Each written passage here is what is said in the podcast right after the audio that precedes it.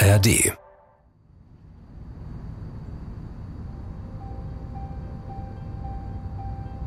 Samstag, 19. Oktober 2019, kurz nach Mitternacht. Es ist kaum was los auf den Straßen im thüringischen Eisenach. Auch im Bullseye, etwas außerhalb der Altstadt gelegen, sind um die Zeit nur noch wenige Gäste. Bullseye, so nennen Dartspieler die Mitte der Scheibe. Und so heißt auch diese Eisenacher Erlebnisgastronomie, wie es draußen auf dem Schild heißt. Erleben kann man hier aber nicht nur Dartspiele, sondern vor allem die rechte Szene der Kleinstadt. Im Bullseye finden Rechtsrockkonzerte statt. Die Eisenacher NPD tagte hier schon. Und auch heute Abend sind szenebekannte Gesichter vor Ort. Mitglieder der Neonazi-Kampfsportgruppe Knockout 51, zu der auch Leon R. gehört, der Inhaber der Bar. Fünf Gäste sitzen noch an seinem Tresen. Dann, auf einmal, bricht gewaltiger Lärm los.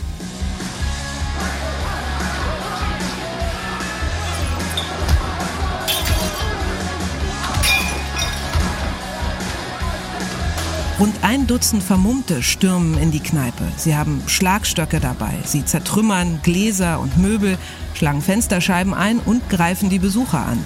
Die wehren sich, schleudern Gläser, Bierkrüge, Aschenbecher. Daraufhin versprüht eine der vermummten Gestalten Reizgas. Ein beißender Gestank macht sich breit. Die Angreifer flüchten, unerkannt. Die kleine Gruppe, die dann noch im Laden zurückbleibt, kauert auf dem Boden, inmitten von Scherben und zertrümmerten Stühlen. Sie reiben sich die gereizten Augen, blicken sich ungläubig um. Was zur Hölle war das denn? Wenig später, gegen 0.20 Uhr, trifft die Polizei ein. Viel geben die Aussagen der Barbesucher nicht her. Die Rede ist von etwa 15 vermummten Personen und dass wohl mindestens eine Frau dabei gewesen sein soll. Am Tatort haben die Angreifer zwar ein riesiges Chaos hinterlassen, aber kaum Spuren. Es gibt nur die Aufnahme einer Überwachungskamera, auf der zu sehen ist, wie die Gruppe vom Tatort wegläuft, vermutlich in Richtung ihrer Fluchtwagen. Aber genaueres ist nicht zu erkennen. Die Polizei hat so gut wie keine Anhaltspunkte. Was die Beamten und überhaupt alle, die an diesem Abend im Bullseye waren, noch nicht wissen, die Schläger werden wiederkommen. Sie werden den Besitzer des Bullseye noch einmal angreifen und beim nächsten Mal werden sie einen Fehler begehen, der die Sicherheitsbehörden auf ihre Spur bringt. Auf die Spur einer linksextremen Gruppe, die so vorgeht, wie es bislang eher aus rechtsextremen Kreisen bekannt ist. Da ist es tatsächlich so, dass gezielt Gewalt gegen Menschen eingesetzt wird in einem Ausmaß, dass es auch mal tödlich enden könnte. Und das ist eine Entwicklung, die haben wir schon lange nicht mehr so gehabt im Linksextremismus. Das erste Mal seit 20 Jahren gibt es jemanden, der aus dem Inneren der gewaltbereiten Linksextremszene wirklich aus dem Nähkästchen plaudert. Die Konfrontation zwischen Links- und Rechtsextremisten ist, glaube ich, eines der ganz großen Sicherheitsprobleme ähm, in Deutschland. Das ist der Gedanke, dass der jeweils politische Gegner eben so verachtenswert ist, dass man ihn auch gewaltsam bekämpfen muss.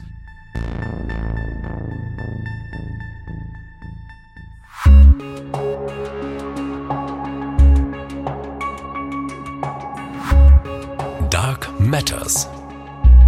Geheimnisse der Geheimdienste.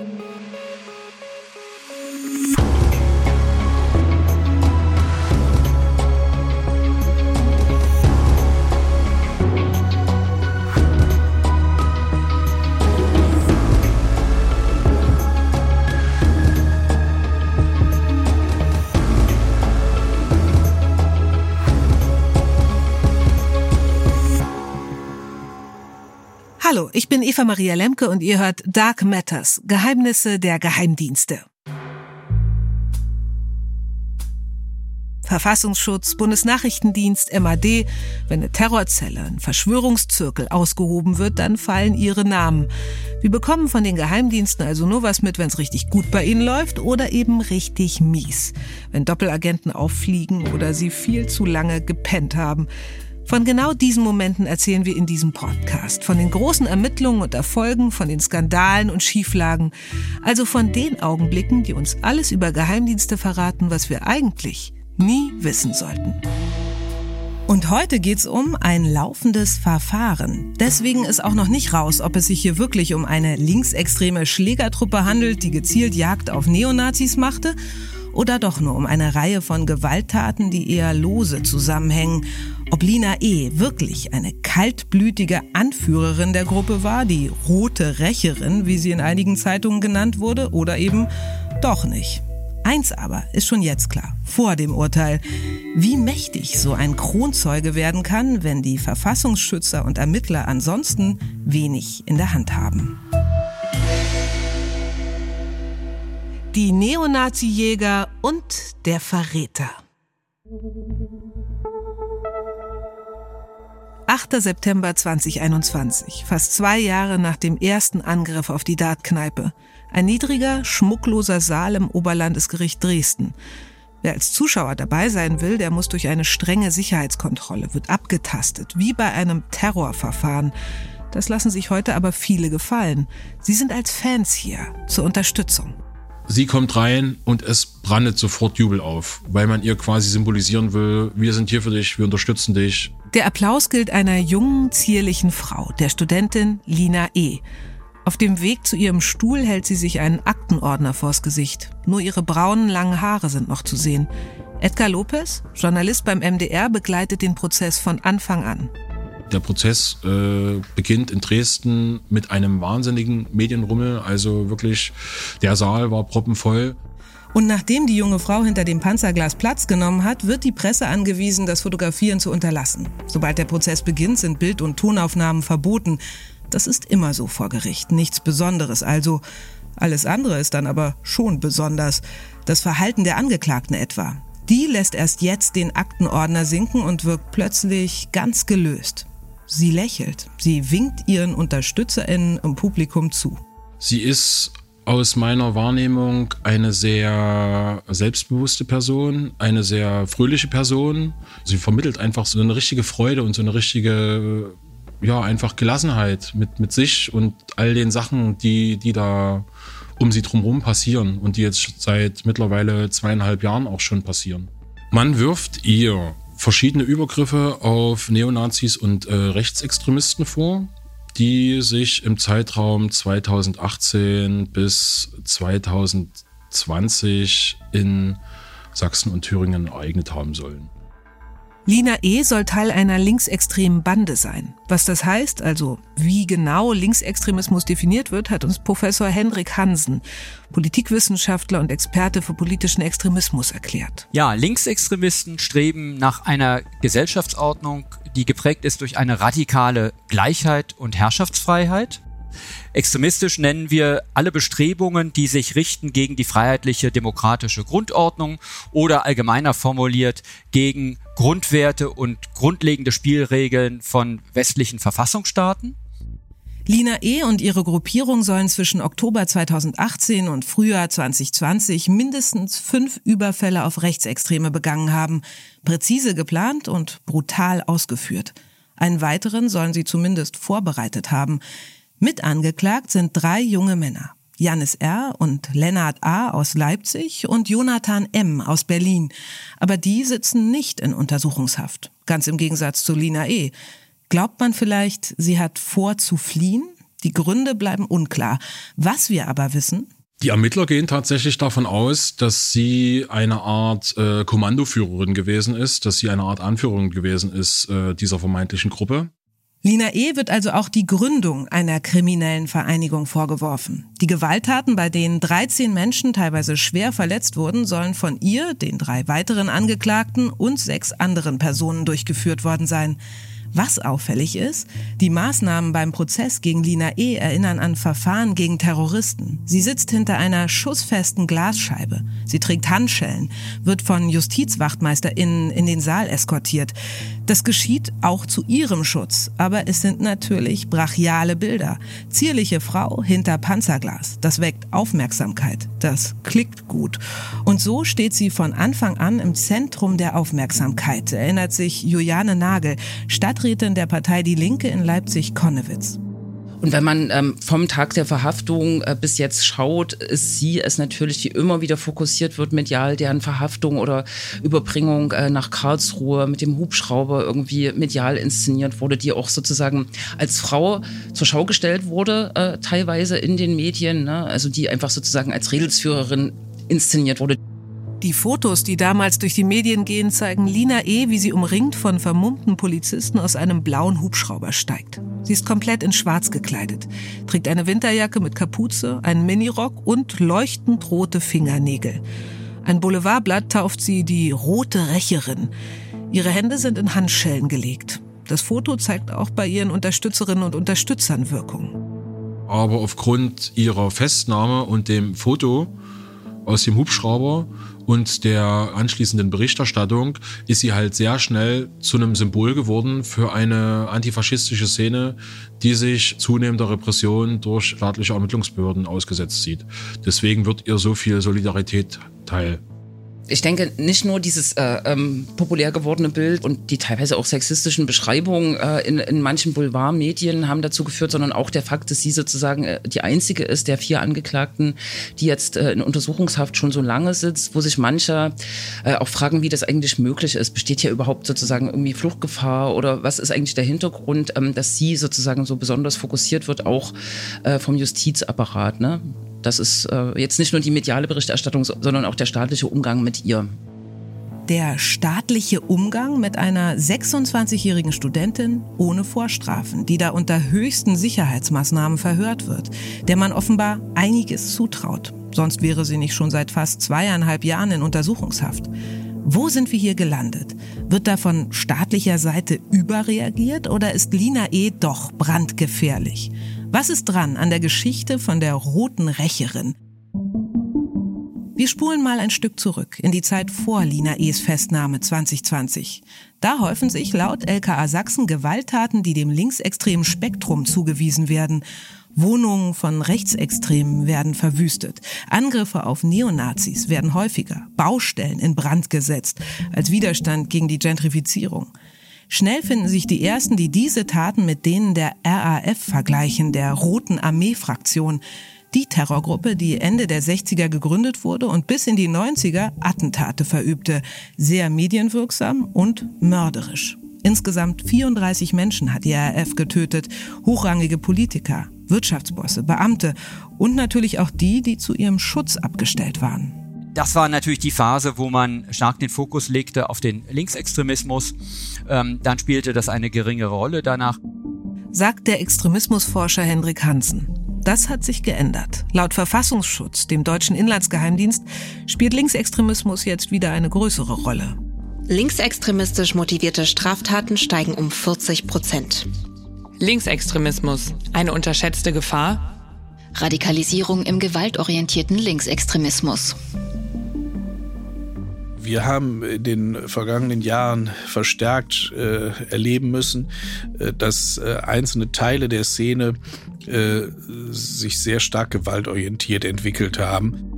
Das ist Thomas Haldenwang, Präsident des Bundesamts für Verfassungsschutz.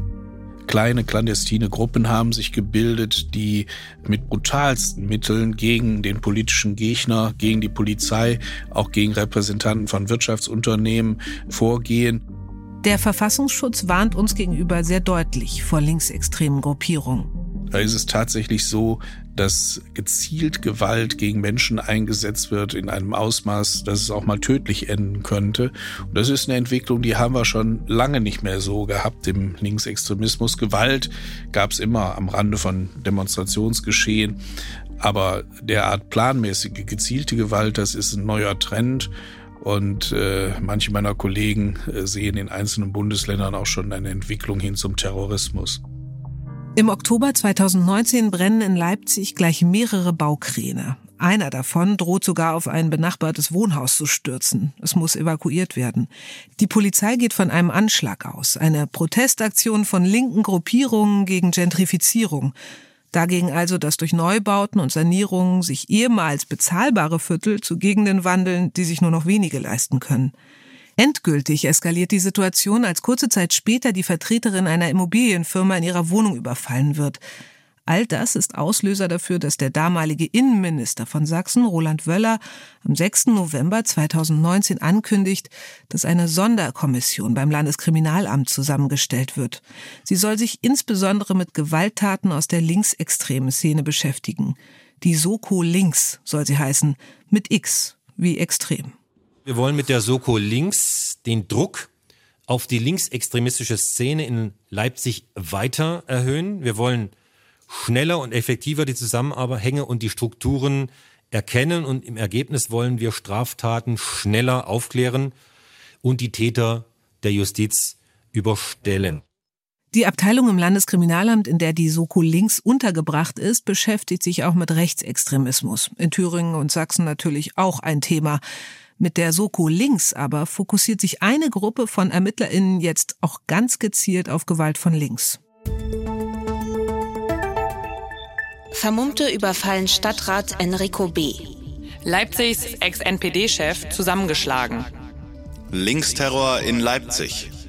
Brutale Überfälle auf Rechtsextremisten. Die erste Tat, mit der Lina E. und ihre Mittäter in Verbindung gebracht werden, ereignet sich am 2. Oktober 2018. Da handelt es sich äh, um einen Überfall auf einen Ex-NPD-Stadtrat aus Leipzig, der im Oktober äh, vor seiner Wohnung äh, überfallen wurde, von mehreren Vermummten, attackiert und äh, zusammengeschlagen wurde. Das Opfer heißt Enrico B., ein bekannter Neonazi, mehrfach vorbestraft. Er soll zum Beispiel mit dem Versand illegaler Nazi-Propaganda zu tun gehabt haben. Zum Tatzeitpunkt ist es gerade 7 Uhr morgens. Enrico B. verlässt gerade sein Haus, als ihn circa fünf dunkel gekleidete und mit Sturmhauben vermummte Personen angreifen. Nach mehreren Schlägen geht er zu Boden. Bevor die Täter fliehen, versprühen sie noch eine Ladung Pfefferspray. Enrico B. bleibt mit schweren Verletzungen im Gesicht und am Knie zurück und muss im Krankenhaus behandelt werden. Nur ein paar Wochen später, am 30. Oktober, geht es weiter. Mit einem Überfall in einem Dorf bei Leipzig. Da wurde ein ebenfalls Ex-NPD bzw. Äh, JN-Kader ebenfalls äh, vor seinem Wohnhaus attackiert. JN steht übrigens für Junge Nationalisten. Das ist die offizielle Jugendorganisation der rechtsextremen Partei NPD. Der Name des Opfers? Cedric S. Er ist gerade auf dem Weg zum Fußballtraining, als ihn eine Gruppe vermummter Personen mit Schlagstöcken angreift. Sie beschimpfen ihn als Nazischwein und prügeln so auf ihn ein, dass danach mehrere Wirbel in seiner Wirbelsäule angebrochen sind, sein Kopf blutüberströmt ist. Er kann nicht sagen, wie viele genau ihn angegriffen haben, aber Cedric S. ist der Erste, der aussagt, dass eine Frau dabei gewesen sein soll. Wieder nur wenige Wochen später, am 8. Januar gegen 11 Uhr vormittags, kommt es zu einem besonders blutigen Angriff, mutmaßlich wieder durch die Gruppe, die unter Neonazis schon einen eigenen Namen hat, die Hammergruppe, eben weil sie auch mit Hämmern angreifen. An diesem Wintertag ist der Kanalarbeiter Tobias N. mit seinem Kollegen gerade dabei, Dachrinnen zu reinigen im Leipziger alternativ-linken Stadtteil Konnewitz. Er trägt dabei eine Mütze der bei Neonazis beliebten Marke Greifvogelwear. Möglich, dass das den Ausschlag gibt, ihn anzugreifen. Wieder ist es eine Gruppe. Wieder sind sie äußerst brutal. Sein Kollege will ihm noch helfen, aber er wird mit Pfefferspray davon abgehalten. Tobias N. wird schwer verprügelt. Sein Gesicht zertrümmert. Vor Gericht heißt es, er erlitt multiple Mittelgesichtsfrakturen sowie eine Thoraxprellung, Jochbein und Knochen um sein rechtes Auge mussten mit Metallplatten fixiert werden. Und dann geht's weiter mit einem Überfall auf einen rechtsextremen Szenetreff, diese Kneipe Bullseye in Eisenach. Am 16. Oktober 2019 dann der Überfall, den wir am Anfang dieser Folge schon geschildert haben. Der Besitzer des Bullseye in Eisenach, Leon R., ein bekannter Neonazi und Kampfsportler, der auch international in rechten Kreisen gut vernetzt ist. Der schnelle, brutale Angriff, das Reizgas, all das folgt wieder ein und demselben Muster. Sechs Personen werden leicht verletzt. Dieses Mal. Zwei Monate später, im Dezember 2019, wurde dann nochmal äh, der Wirt dieser Kneipe überfallen vor seiner Haustür.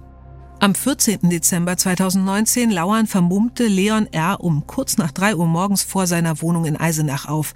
Aufnahmen einer Überwachungskamera zeigen, wie ein Wagen in den Stunden zuvor ganze 14 Mal in der Straße vor dem Bullseye auf und ab fährt. Die Polizei vermutet, dass Leon R. so observiert wurde. Als er den Laden schließt und mit einigen Freunden nach Hause fährt, folgt ihnen genau dieses Fahrzeug.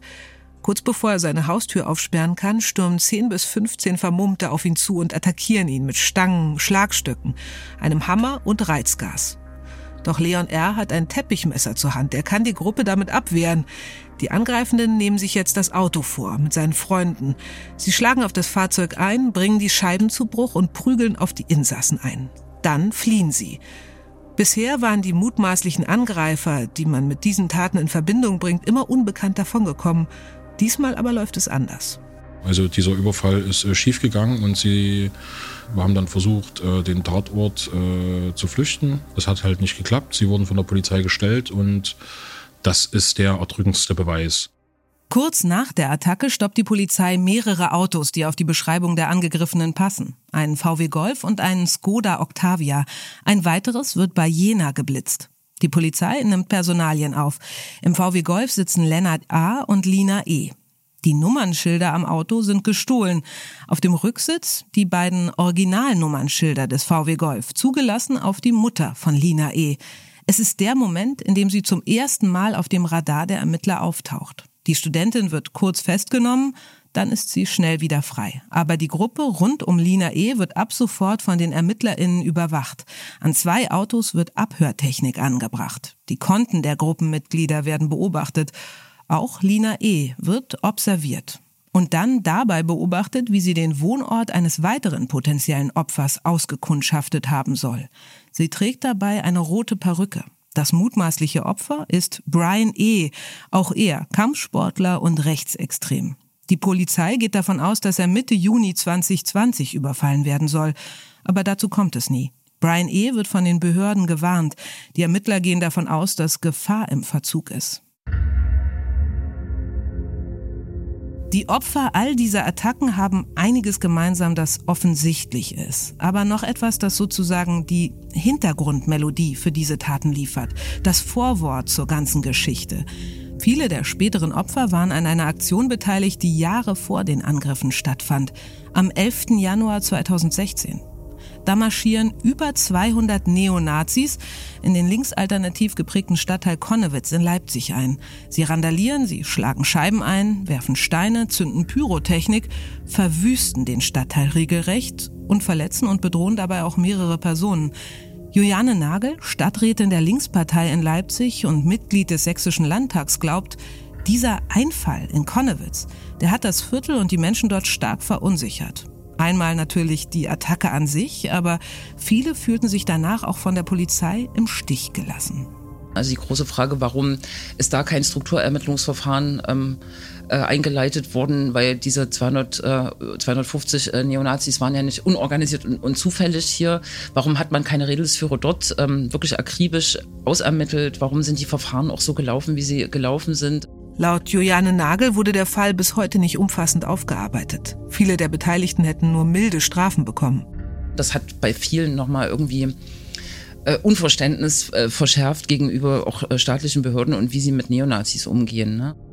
Von den linken bis linksextremen Gruppierungen heißt es auch wegen dieser Geschichte oft, wir müssen uns selbst wehren gegen die Rechtsextremen. Der Staat, gerade in Sachsen oder anderen ostdeutschen Bundesländern, der macht das ja nicht. Der nimmt die rechte Gewalt nicht ernst genug. Der schützt uns nicht. Nach der Logik wären die Prügelattacken auf die Rechtsextremen sowas wie Selbstverteidigung. Sind sie aber ganz und gar nicht, erklärt ARD-Terrorismusexperte Holger Schmidt. Notwehr wäre ein gegenwärtiger Angriff, also zurückschlagen, wenn man gerade eben überfallen wird. Und die Aktionen, über die wir hier sprechen, die sind ja richtig geplant. Und das würde ich eher so bezeichnen, da nimmt jemand das Recht in eigene Hände und das ist einfach ganz klar illegal. Es sind Straftaten. Also, was haben wir? Eine aufgewühlte linksextreme Szene, in der einige Selbstjustiz für das richtige Mittel halten. Mehrere Überfälle nach demselben Muster. Hammer, Reizgas, Kampfsport erprobte Neonazis als Opfer. Und eine Gruppe um eine junge Studentin, die verdächtig ist, sie begangen zu haben. Aber obwohl Lina E. und ihre Begleiter durch die Soko links überwacht werden, es ist nicht einfach, ausreichend Beweise gegen sie zu finden. Die Gruppe scheint sehr überlegt vorzugehen. Vermutlich kommuniziert sie über verschlüsselte Messenger-Dienste. Für die Polizei nicht unmöglich daran zu kommen, aber deutlich schwerer. Das ist dann ein Problem, das sich auch dem Verfassungsschutz häufig stellt, erklärt Thomas Haldenwang, der Präsident des Deutschen Inlandsgeheimdienstes. Man kommuniziert nicht mehr in Hinterzimmern und Kneipen, sondern man kommuniziert in Chatgruppen und, und Telegram-Gruppen und so weiter. Und äh, da ist es für uns wichtig, dass wir auch eben in der virtuellen Welt äh, mit am Geschehen teilhaben, dass wir da auch präsent sind in diesen virtuellen Hinterzimmern äh, und äh, da vielleicht eben bestimmten Entwicklungen auf die Spur kommen. Das machen wir rechts wie links und äh, auch mit einigem Erfolg. Im Sommer 2020 aber hat die Soko Links dann genug Beweise gesammelt. Genug heißt in dem Fall, es reicht für Hausdurchsuchungen in Leipzig-Konnewitz. Juliane Nagel wird damals von AnwohnerInnen angerufen und informiert. Ich war dann auch kurz zugegen bei einer Hausdurchsuchung, nicht äh, bei Lina direkt äh, in der Wohnung, sondern bei anderen Tatverdächtigen. Äh, genau, und daran erinnere ich mich, dass es schon ein ganz schön spezielles Aufgebot war, auch Beamte in Zivil äh, vom, vom Landeskriminalamt, äh, aber auch die Generalbundesanwaltschaft offensichtlich da drin äh, hing. Und am nächsten Tag hat sich das dann sozusagen erhellt. In Lina E.s Wohnung werden elf Prepaid-Handys sichergestellt, ein Laptop, außerdem Perücken, ein gestohlener Personalausweis, der laut Geburtsdatum tatsächlich Lina E. gehören könnte und deren ursprünglicher Besitzerin sie mit Hilfe einer der Perücken auch ziemlich ähnelt. Außerdem 4000 Euro Bargeld. Am 5. November 2020 wird Lina E. festgenommen. Da ist sie 25 Jahre alt. Sie stammt aus Kassel, studiert in Halle an der Saale, wohnt aber in Leipzig. Sie ist eine gute Studentin, heißt es, ordentliche Noten, nichts Herausragendes. Nach dem Studium möchte sie als Sozialarbeiterin in der Jugendhilfe arbeiten. 2018 verlässt sie die Uni kurz. Sie will ein Jahr lang praktisch arbeiten, am liebsten mit Kindern. Während ihrer Zeit in Leipzig lernt sie auch ihren Verlobten kennen, Johann G. Er soll einer der Angreifer bei den diversen Attacken gewesen sein und laut ErmittlerInnen sogar einer der Anführer der Gruppe. Sein Lebenslauf sieht etwas anders aus als ihrer. Er ist mehrfach vorbestraft, war schon zweimal im Gefängnis, hat rechte Demonstranten verprügelt. Wenn Johann G. die Fäuste ballt, dann formen die tätowierten Buchstaben auf seinen Fingern den Satz Hate Cops, in etwa Hass auf die Polizei. Für die Behörden gilt er als Gefährder, das heißt, sie trauen ihm schwere Gewalttaten bis hin zu Attentaten zu. Aber Johann G. steht eben nicht vor Gericht. Seit Juli 2020 ist er untergetaucht. Die Polizei hat keine Ahnung, wo er sich aufhält. Vielleicht also ist auch Lina E.s Beziehung zu ihm ein Grund, warum sie schon so lange in Untersuchungshaft ist und bei ihr die ganz großen Geschütze aufgefahren werden. Der Prozess gegen Lina E. und drei weitere Angeklagte am Oberlandesgericht Dresden beginnt im September 2021, inklusive Polizeiaufgebot. Sogar ein Hubschrauber kreist über dem Gerichtsgebäude. Anfangs ist das Interesse gewaltig, auch die Unterstützung aus dem Zuschauerbereich. Aber das Verfahren gegen die vier Beschuldigten zieht sich. Das Beweismaterial, etwa Überwachungsfotos, auf denen Lina E. angeblich zu sehen sein soll, erweist sich als unzuverlässig. Einwandfrei erkennbar ist sie nicht. Auch die Zeugenaussagen sind unscharf. Bei den Vernehmungen war manchmal gar nicht von einer Frau unter den Angreifern die Rede. Im Prozess aber können sich einige Zeugen auf einmal doch an eine erinnern.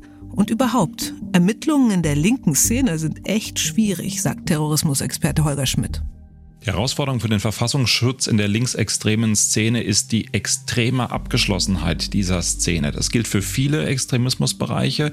Ähm, auch bei den Linksextremisten ist das ein wirklich schwieriges Unterfangen. Man gilt eigentlich erst als dazugehörig, wenn man lange, lange dabei ist, wenn man eine plausible Vorgeschichte hat, wenn man sich bewährt hat in den unterschiedlichen Aktionsformen und, und Veranstaltungen. Und das ist alles andere als einfach dort Nachrichtenzugänge zu bekommen, Spitzel anzuwerben, äh, dabei sein zu können können, ohne dass es auffällt. Und auch innerhalb der Szene ist man verschwiegen. Es ist nichts, wo jetzt groß geprahlt würde, sondern ähm, eigentlich reden da nur die wirklich wesentlichen Leute miteinander, die sich lange kennen und ganz dicht beisammen sind. Moment mal kurz. Eingeschworene Szene, extrem abgeschlossen, da kommt man von außen als Verfassungsschützer zum Beispiel gar nicht rein. Es sei denn, man hat einen Kronzeugen, Spoiler, den wird's hier in diesem Fall noch geben, oder aber man schafft es, V-Leute einzuschleusen.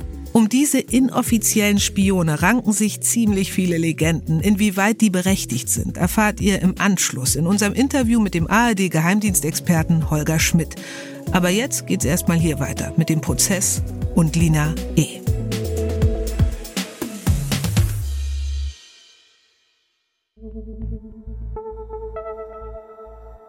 Also, die Beweislage ist ziemlich dünn. Für die Strafverfolger könnte es besser laufen, denn zu diesem Zeitpunkt scheint eine Verurteilung von Lina E.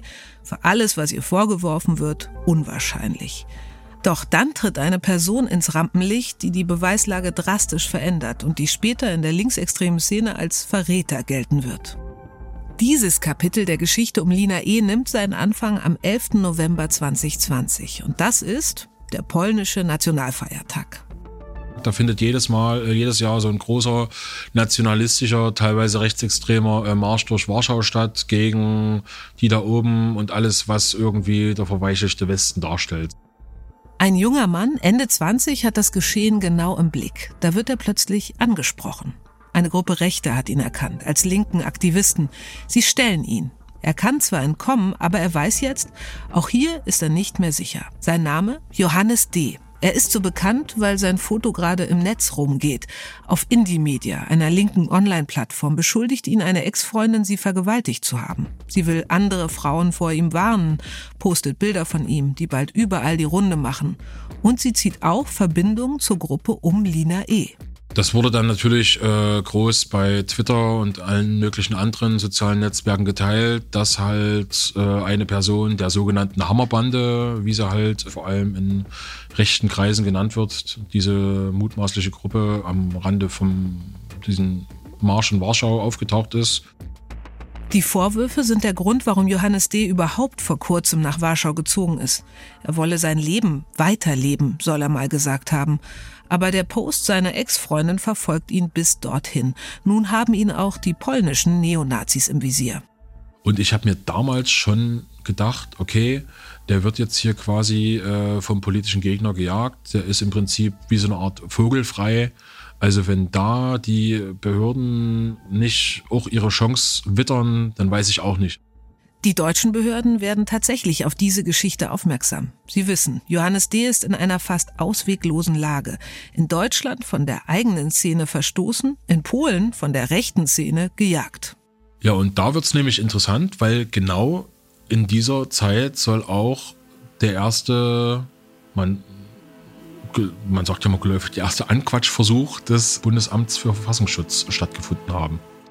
Frühjahr 2020. Zwei Beamte des Verfassungsschutzes passen Johannes D. vor seiner Arbeitsstelle, einem Kindergarten in Warschau, ab.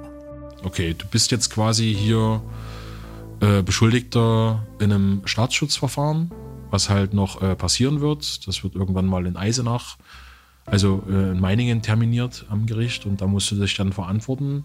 Gleichzeitig haben sich aber deine ehemaligen Genossen von dir distanziert Du hast gesehen, was äh, im November passiert ist in, äh, am Rande dieses Marsches. Also wir können jetzt hier einmal miteinander gesprochen haben und dann, dann gehen wir wieder. Aber du kannst dich natürlich auch für eine mögliche Zusammenarbeit äh, mit uns entscheiden, so dass wir quasi die Strafverfolgungsbehörden in äh, bestimmten Gerichtsverfahren unterstützen. Zusammenarbeit, das könnte für Johannes D. bedeuten, für ihn könnte die Kronzeugenregelung gelten.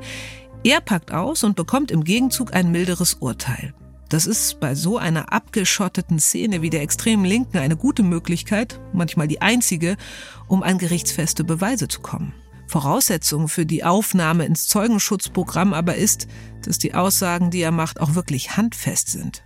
Also er muss auf jeden Fall den Ermittlern Informationen geben zu den äh, verhandelten Tatkomplexen, die sie bisher noch nicht wissen. Also das ist so eine Geschichte, dass die Ermittler natürlich dann auch der Bundesanwaltschaft spiegeln müssen, dass die Aussagen von ihm für den Ermittlungserfolg des laufenden Verfahrens unverzichtbar sind. Also dass das, was er sagt, sonst nicht irgendwie in Erfahrung gebracht werden könnte. Aber sich auf die Aussagen von Kronzeugen zu verlassen, das ist auch nicht ganz ungefährlich, so ARD-Geheimdienstexperte Holger Schmidt. Die Kehrseite ist immer das Risiko, dass der Kronzeuge die Dinge größer macht, als sie sind, weil er einen maximalen Rabatt haben möchte und vielleicht auch die Wahrheit nicht ganz so genau nimmt, weil für ihn immer im Vordergrund steht, dass er selbst gut bei wegkommt und das dann auf Kosten anderer. Johannes D. jedenfalls will gut aus der Sache rauskommen, mit den deutschen Behörden zusammenarbeiten und er will weg aus Polen. Aber eigentlich gibt es ein ungeschriebenes Gesetz in der linken Szene. Anna und Arthur halten's Maul man redet nicht mit Ermittlungsbehörden, weil all das, was man denen sagt, irgendwann irgendwie vielleicht gegen einen verwendet werden kann. Dann kam irgendwann die Aussage, ja, er sitzt wirklich im Flugzeug, er ist auf dem Weg nach Berlin, wir holen ihn da ab. So, er wird dann natürlich nicht durch einen ganz normalen äh, Ausgang äh, äh, rausgeholt, sondern durch äh, einen Sicherheitsbereich, Seiteneingang so. Wird quasi vom Beamten des Bundesamtes für Verfassungsschutz, mit dem er vorher zu tun gehabt hat, an das LKA übergeben. Das klingt jetzt fast so, als sei das alltäglich, ist es aber ganz und gar nicht. Sie haben da einen absolut unwahrscheinlichen Kronzeugen, mutmaßlich aus dem, da haben wir es wieder, Bullseye, also dem Zentrum, dem Highscore-Bereich einer sonst extrem abgeschotteten Szene.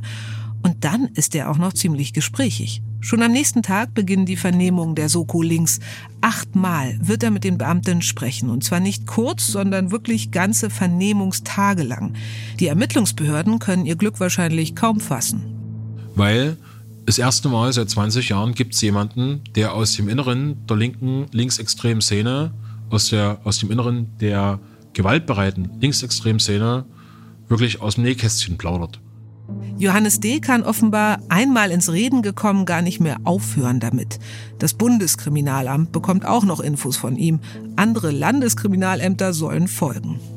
Weil er eben im Laufe seiner Vernehmungen beim LKA Sachsen, bei der Soko Links, nicht nur über die Fälle äh, gesprochen hat, über mögliches Wissen, was er zu den Fällen hat, die äh, in Dresden verhandelt werden, sondern auch noch über eine Reihe von, von anderen Fällen, die vorher so noch gar, gar nicht von den Ermittlern in irgendeiner Art und Weise mit äh, dem ganzen Verfahren oder mit dieser ganzen Gruppe in Verbindung gebracht worden sind.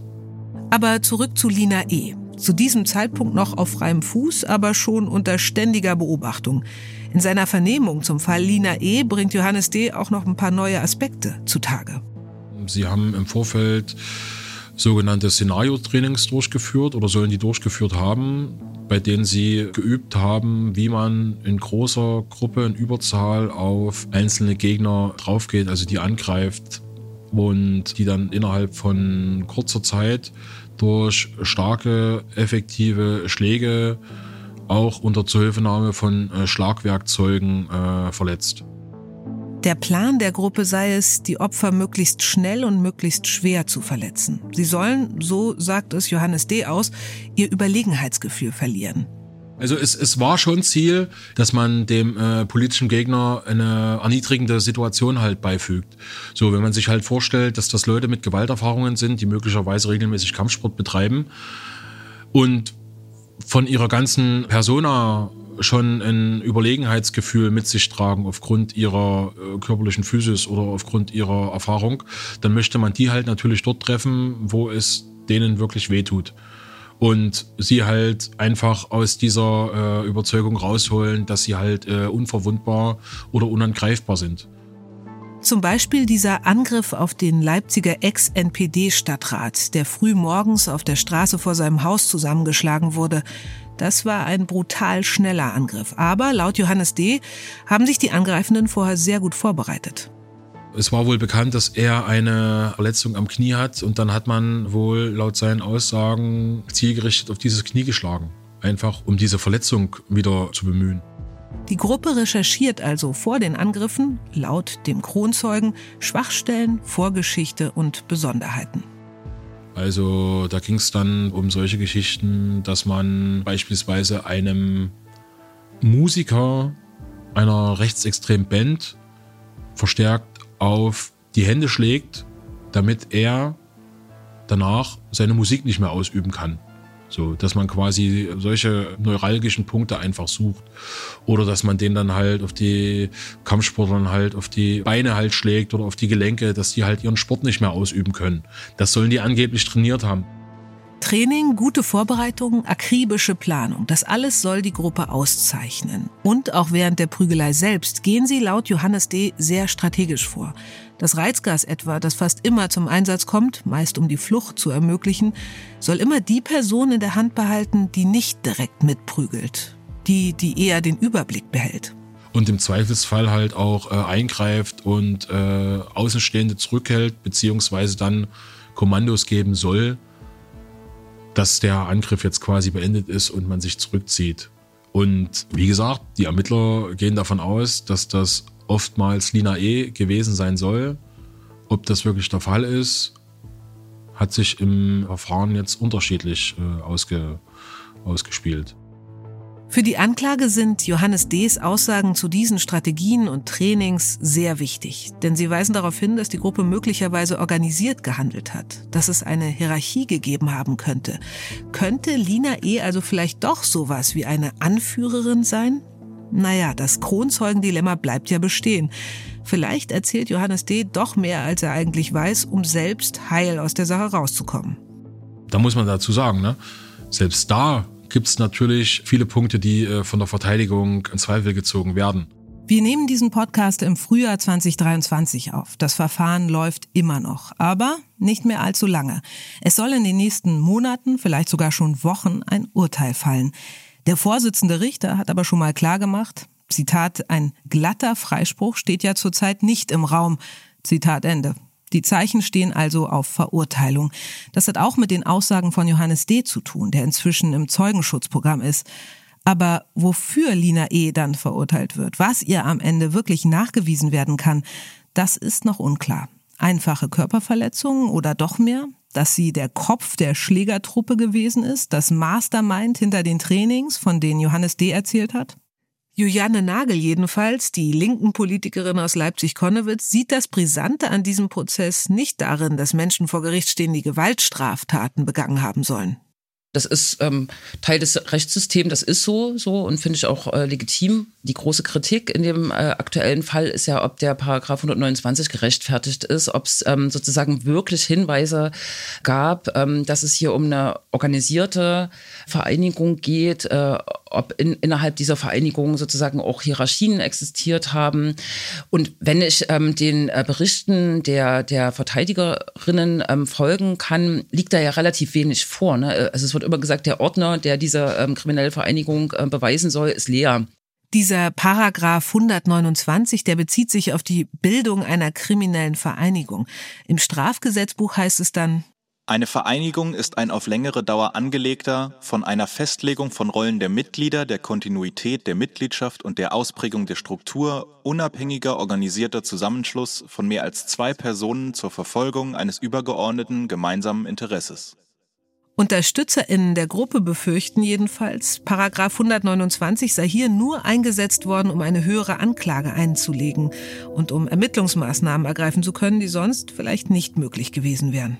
Die Soko Links jedenfalls hat auch jenseits der mutmaßlichen Gruppe um Lina E. immer wieder versucht, derartige Vereinigungen in der linken Szene nachzuweisen. Aber immer ohne Erfolg. Bisher.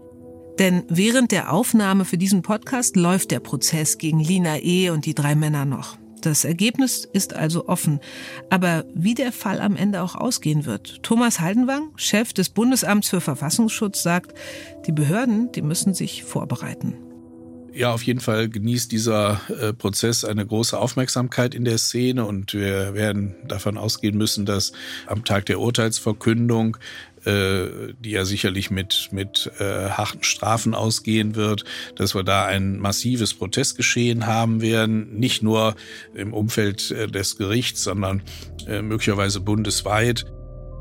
Wenn Lina E. wieder einmal von mehreren Justizbediensteten flankiert in den Verhandlungssaal des Dresdner Oberlandesgericht geführt wird, dann sind immer noch viele ihrer UnterstützerInnen da. Und Lina E., die lächelt. Immer noch. Durch die Panzerglasscheibe. Nächste Woche geht's bei uns um eine Hinrichtung, einen politischen Mord an einem, der sehr unerschrocken seine Meinung sagte, bis er nicht nur mundtot gemacht wurde. Der Mörder von Walter Lübcke wurde überführt und verurteilt. Trotzdem aber bleiben noch viele Fragen in diesem Fall offen. Etwa, ob er wirklich der einzige Täter war. Am besten, ihr hört's selbst. Nächsten Mittwoch, Dark Matters. Wenn euch zu dem besonderen Fall Lina E. mehr Details interessieren, ihr tiefer eintauchen wollt und mehr wissen, dann schaut doch einfach beim MDR vorbei. Edgar Lopez, den ihr in dieser Folge schon gehört habt, der war bei fast allen Prozesstagen dabei und ihr findet von ihm beim MDR eben viele Infos, Beobachtungen und Antworten auf noch weitere offene Fragen. Einige der Texte verlinken wir euch gern bei uns in den Shownotes und es lohnt sich, über den Sommer hinweg die ARD-Audiothek im Blick zu behalten, denn ein Autorenteam von MDR aktuell arbeitet gerade an einem Podcast zur Geschichte von Lina E. und zum Linksextremismus in Leipzig. Also Augen offen halten. Hey, eine Sache noch. Wir freuen uns, wenn ihr uns folgt, wenn ihr uns Sterne gebt, Likes, eure Meinung auch gerne und dann am besten all euren Freunden erzählt, dass es uns gibt. Das dauert überhaupt nicht lang und bringt uns so unglaublich viel. Also schon mal vielen Dank dafür und bis bald bei Dark Matters.